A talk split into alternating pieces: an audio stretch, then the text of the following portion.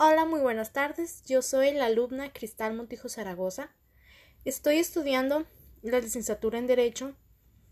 y estoy cursando la materia de Sistema de Justicia Penal para Adolescentes. Soy una alumna de UNIDEP y el día de hoy vamos a hablar sobre los derechos y garantías procesales en el sistema de justicia para adolescentes. En el sistema de justicia penal para adolescentes, este tipo de sistema es un instrumento que busca que todos aquellos mecanismos que se utilizan para el momento de juzgar sean aplicados a los adolescentes, con ciertas modificaciones obviamente, ya que lo que se busca al momento de juzgar a un adolescente es que éste pueda ser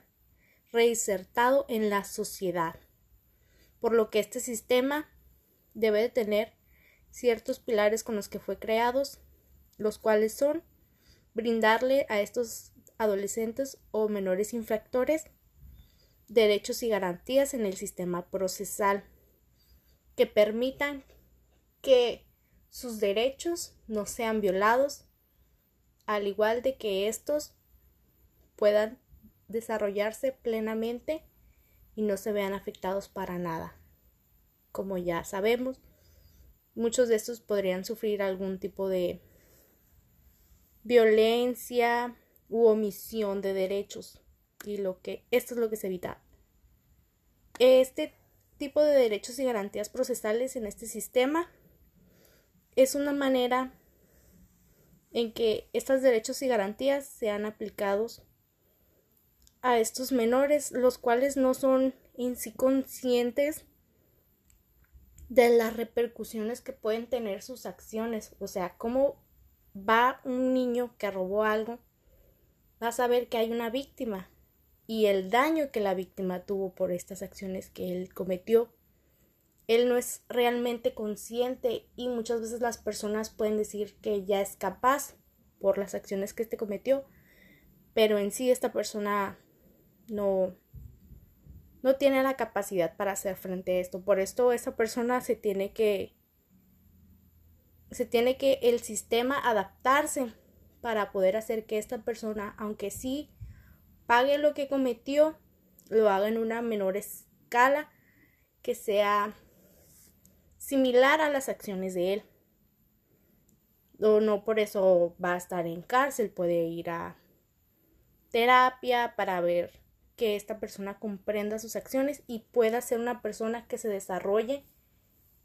en la sociedad de una manera plena, ya que fue tratado por las personas correctas. En todas las etapas, o sea, de lo que es el proceso, siempre se tienen que respetar las garantías, ya que podemos decir de que desde que se tomó esta persona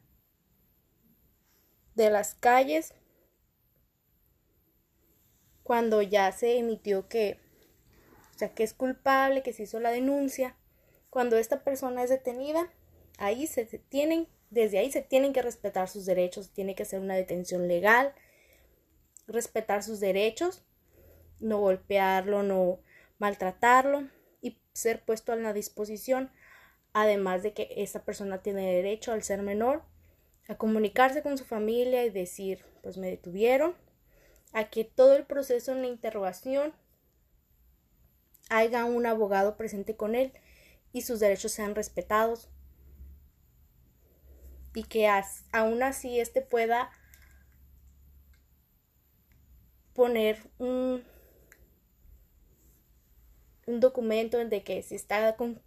está de acuerdo a, a la sentencia que se le está dictando o este le afecta y que se le apliquen las leyes que lo beneficien. Esta persona puede solicitar todo esto, este adolescente, y todo eso tiene que ser respetado. No porque sea niño se le tiene o se le puede quitar. Por eso es necesario que todo este proceso ocurra con el debido proceso,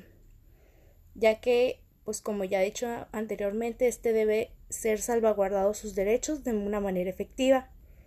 tanto en el ámbito familiar, local y estatal. O sea, este menor se le tiene que defender de la sociedad en sí, porque la sociedad puede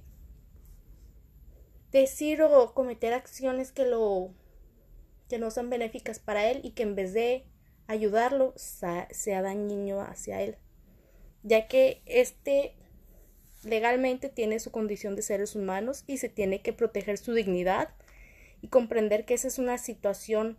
especial en la que se encuentra, ya que, como ya hemos dicho, se tiene que analizar el grado de inmadurez y vulnerabilidad. Por eso, este tiene que tener un trato especial